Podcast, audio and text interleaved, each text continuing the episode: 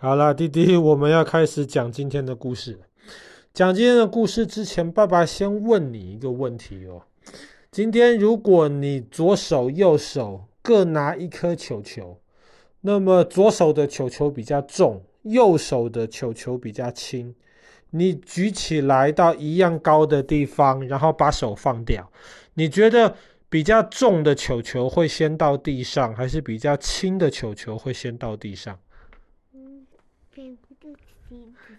你觉得比较轻的会先到地上啊？哦，其实很多人都认为是比较重的球球会先到地上。诶，至少在两千多年前的希腊哲学家也是科学家亚里斯多德，他那个时候就做出了一个这样子的一个想法，就是比较重的东西呢，它一定往下落的这个速度会比轻的东西要快。那么这个想法听起来是蛮合理的。比方说嘛，你拿一个很重的球球，跟拿一卷棉花，你就会发现很重的球球好像一定比棉花更早的掉到地上。所以在亚里斯多德提出这个想法之后，一千五百多年，基本上大家都不觉得这个想法有什么大问题。但是呢，在快五百年之前，出了一个人物，这个人物叫做伽利略，嗯，Galileo。伽利略这个人，其实他也是一个全能型的人物。那么，大家想到伽利略最有名的事情呢，其实应该是伽利略当时他发现了木星也有卫星。木星的卫星当然是绕着木星开始转，所以伽利略在发现了木星的卫星之后呢，他就开始相信了哥白尼的地动说。那么他就认为地球绝对不可能是宇宙的中心，不然怎么木星会有卫星绕着木星转，而不是绕着地球转？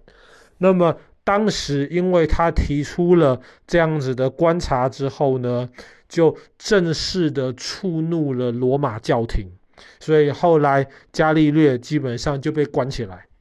那么大家想到伽利略的时候，通常都是想到这件事情。但是我们前几集的故事讲了太多跟天文有关系的，所以我们今天就来讲伽利略另一个很有名的一个发现。这个呢，跟天文比较没有那么直接的关系，而这个发现呢，就是完完全全跟亚里士多德在两千年之前的说法是相反的。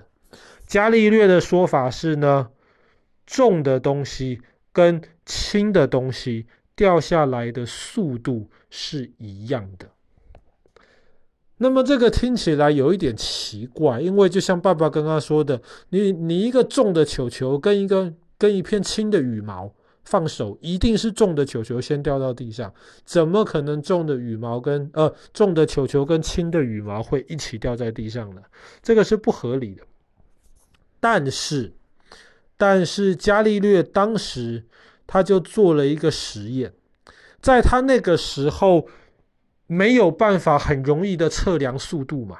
像我们今天有一些机器可以帮助我们测量一个东西移动的有多快，伽利略那个时候没有，所以他怎么办呢？他那个时候就拿了一个很长的一个板子，这个板子大概五公尺左右，这个五公尺长的这个板子，那爸爸问你哦，你觉得一个球球放在这个板子上？那么球球当然，如果这板子是斜斜放的话，球球当然会滚下来，对不对？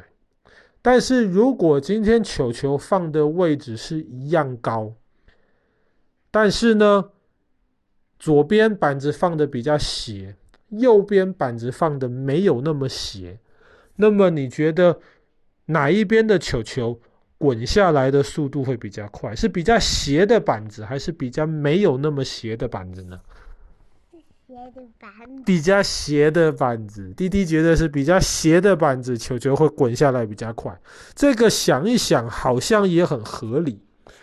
伽利略当时没有办法精确的测量滚下来的速度，所以他就在板子的尽头放了一盆水，然后球球滚下去的时候，会让一些已经装满的水溅出来，他就收集看多少的水溅出来，这样子来判断滚下来的速度。结果伽利略发现了，只要球球出发的位置是一样高。那么，不管是斜的板子还是没那么斜的板子，滚下来的速度是一模一样的。这个是这样子的观察，其实在当时就非常非常的奇怪了。怎么可能是一模一样？比较斜的板子，不是感觉起来应该要加速，可以加得比较快吗？那么这个速度应该就会变得比较快了嘛？但是伽利略的观察是两个是一模一样的。那么伽利略在那个时候呢，传说他又做了一个很有名的一个实验。他那个时候到意大利的比萨斜塔去。爸爸讲意大利的时候，我忘了有没有讲到比萨斜塔，好像没有。哎，好像有。比萨斜塔现在是很有名的世界文化遗产。那么它最有名的一个地方是那个塔盖得很漂亮，可是因为那里的地基没有弄好，所以塔的一边稍微是有点倾斜的。诶，爸爸好像有讲过这个故事。那么伽利略当时在比萨斜塔上面丢了两颗球，这两颗球长得一模一样，一颗球重一点，一颗球轻一点。那么如果照亚里士多德的说法，重的球一定会先掉到地上。可是当时伽利略做的实验结果，两颗球是同时间掉到地上的。伽利略在那个时候又提出了另一个说法，说如果如果今天我们是在一个没有空气的地方做实验的话呢，那么一颗很重的球。跟一片很轻的羽毛在同一个高度放手，它们会在同一个时间掉到地上。这个实验当时伽利略只提出了这个假设，可是后来在一九七一年的时候，真的美国的太空人搭阿波罗十五号到了月亮上面去，他就拿了一个很重的锤子。跟一片很轻的羽毛在月亮上面，他的手同一个高度同时放开，摄影机拍得清清楚楚，锤子跟羽毛同时间掉到地上，他们受到月球的这个影响是一模一样的，所以证明了伽利略当时的这个判断是正确的。一个东西掉在地上的速度，其实跟它的重量没有任何关系。那为什么在地球上面，一个重的球跟一片轻的羽毛放下放开手的话，一定是重的球先掉到地上？那么最主要的一个原因，是因为在地球上面有空气呀，空气就有阻力呀，所以在地球上面不像月亮上面没有空气，月亮上面实验的结果就完完全全是。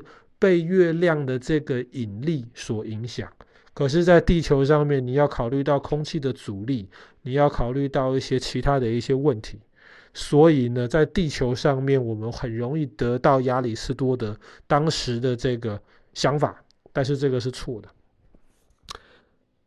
可是仔细想一想，那不对啊！如果一个东西比较重，它受到的引力不是应该比较多吗？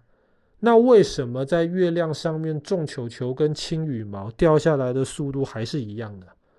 那么这个其实才是伽利略观察的这个重点。伽利略提出了一个概念，叫做惯性。什么叫做惯性？比方说，我们今天出去骑脚踏车好了，如果我们一开始把脚踏车这个档放在很大的这个位置，你就会发现一开始很难踩。踩不下去，因为这个档太重了。如果我们把档放在轻一点的这个位置的话，会发现一开始就非常非常容易踩下去。因为这个重的档虽然最后速度很快，可是一开始它的这个惯性很大。那么同样的，一个重的球球它虽然受到地心引力的影响大，可是因为它本身重，所以你要让它加速的这个惯性也就大。所以这个大的惯性，跟因为它重量受到的这个大的引力，正好就抵消掉。所以呢，在只有引力而没有空气或是其他东西的情况之下，重的东西跟轻的东西掉下来的速度是一模一样的。这个就是惯性。那惯性今天其实，在我们的生活当中，其实有非常非常多的东西都跟惯性有关呐。那讲一个跟物理比较没有什么关系的，但是比方说好了，像哥哥去写作业的时候，那哥哥常常玩一玩玩一玩，叫他去写作业的时候，他就很心不甘情不愿。这个惯性就很大呀。那哥哥就还没有。办法找到这种开始写作业的这种节奏，哎，但是你发现哥哥一开始写了的时候呢，好像就开始比较可以进入状况了。那么在那个时候呢，写起来似乎这种感觉就比较轻松。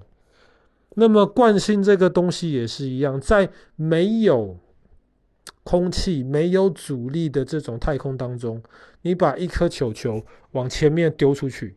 假设它前面没有任何的星球，没有任何的引力来影响它，那么你把球球丢出去的这个惯性，可以让这颗球球一直往同一个方向永无止境的飞下去。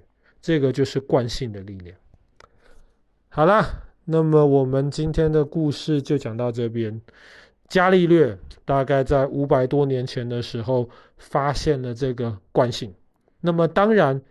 就像爸爸一开始说的，他也发现了这个地动说的这个直接的证据，就是这个木星的卫星，以致到后来天主教会给他找到非常非常多的麻烦。好了，那我们今天的故事就讲到这边喽。